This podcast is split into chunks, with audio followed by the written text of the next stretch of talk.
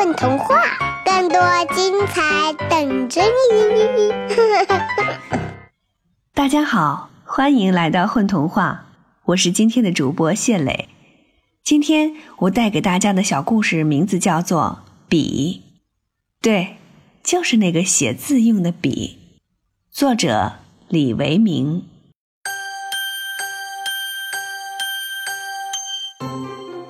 妖精一直在跟踪老神仙，现在机会来了。老神仙扛着拐杖下了山，那拐杖上挂了一个老大的酒葫芦，葫芦上晃荡着一支看似很平常的笔。到了山下的小酒店，店主过来寒暄，老神仙这才发现没有带酒钱，他后悔的不行，准备回家取钱。先赊着吧，店主笑着说。老神仙说：“那就赊着，过些日就给你送过来。”店老板从老神仙手里接过了葫芦，酒葫芦里装上了琼浆一般的酒。老神仙眉开眼笑，接过酒葫芦，连声道谢，然后他快步走出了酒店。酒是好酒，可千万不要过量呀！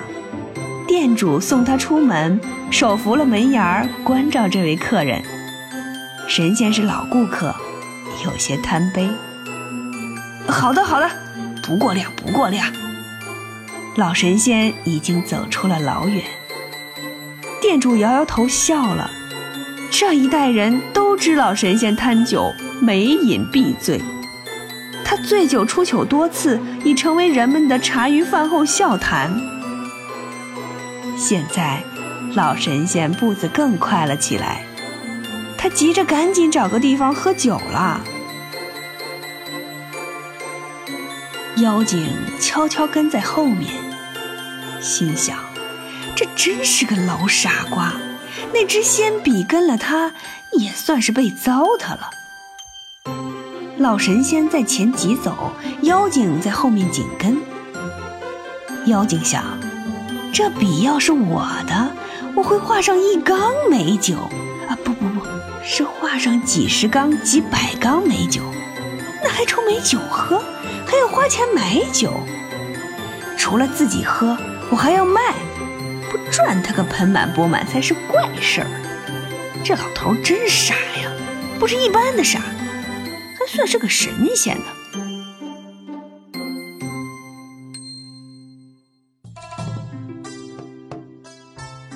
妖精亲眼目睹过那笔的神奇。有一个老奶奶病倒在路旁，老神仙用笔画了药草，病人服了，立刻就痊愈了。后来，老神仙还在纸上画了一桌饭菜，真是神呐！老奶奶面前立刻就出现了一桌香喷喷、热气腾腾的饭菜，那位老人家吃了个够。妖精见那老神仙在一旁咽口水，却一口饭菜也没有吃。那时他就判定老神仙很傻。有一年大旱，天地裂开了大大小小的口子，庄稼们哀哭不已。小河大湖干得见了底儿，偶有几个水汪里挤满了垂死挣扎的鱼虾。老神仙用笔在纸上画出雨来，立刻就普降了甘霖，救了芸芸众生。这样的笔，妖精想得要命。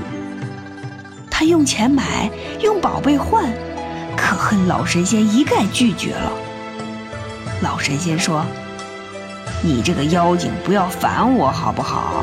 这笔不适合你，一点儿也不适合。妖精问：“为什么？你愿意为别人做事儿吗？”“不愿意。”“凭什么？”老神仙捋了捋胡子，笑了，说：“所以我说，这笔不适合你，你也别白费劲了，请回吧。”妖精恨恨离开了，但他又悄悄学了回来。我就不信我弄不到你这支笔。妖精在暗处看着老神仙，把两个拳头攥得铁紧。老神仙来到一株桂树下，米粒儿大小的花儿缀满了枝叶间。桂树前是一片绿毯一样的草地，草丛里有一蓬蓬的花儿，有红有黄有紫，还有白的。花儿们竞相争艳，开得轰轰烈烈。一群彩蝶在花中起舞。微风一阵阵拂过，空气里满是花的香味儿。甚好，就这里了。老神仙席地而坐，他打开了酒葫芦，酒香徐徐涌出。老神仙咂了咂嘴，道：“好酒，真是好酒啊！”他饮了起来。开始还是喝一口就一粒儿随身带来的花生米，后来他就越喝越多了，直到酩酊大醉。老神仙仰身躺在桂花树下，酣然而睡。妖精从树后闪出，他摘下了拴在葫芦上的那支笔。老傻瓜，你好好睡吧。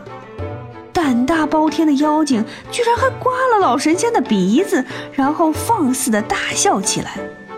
这得意的怪笑声传出去很远很远。老神仙是几天后醒来的，他打了哈欠，伸了个懒腰，说：“啊，这一觉睡得真好。”环顾四周。桂树的枝叶间还是缀满着米粒大小的花儿，绿毯一样的草地依旧，一蓬蓬的花儿仍是开得轰轰烈烈。突然间，他发现少了东西，笔。老神仙拍了拍脑壳，哎呀，想起来了，笔不见了！哎，我的老伙计，你藏哪儿去了？快回来吧！只是一瞬功夫，那仙笔就出现在他眼前。你去干什么了？笔不说话，却兀自在一张纸上画了起来。接着，画中的人和物都动了起来。妖精刮了老神仙的鼻子，然后偷走了铅笔。他笑着快步跑回了家。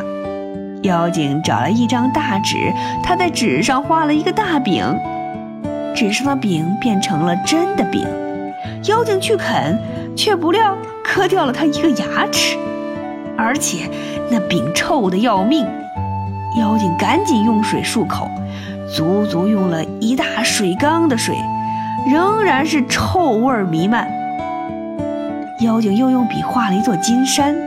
他越画越高，那山把屋子顶破了，一直向天空中长了上去。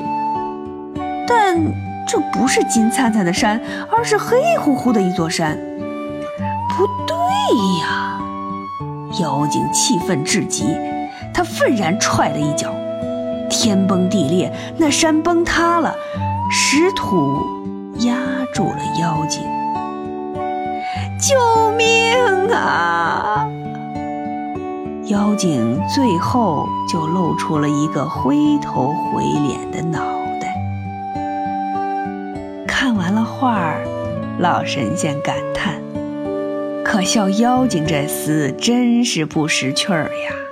我已经告诉过他，这笔不适合他，可他偏不信。有了铅笔，只能是为他人做事儿，却是不能谋半点私利的呀。”笔在纸上写道：“让他在山下自省吧。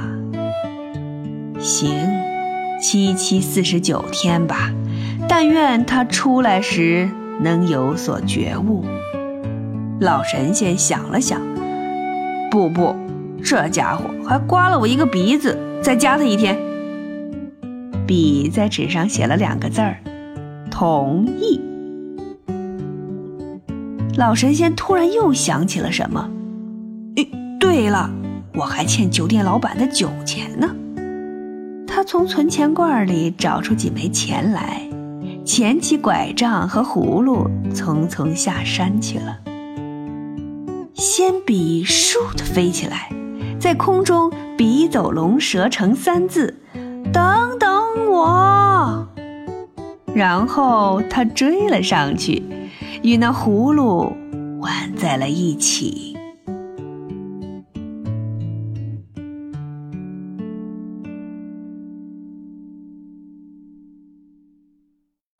关注“混童话”微信公众号吗？每日有礼哦！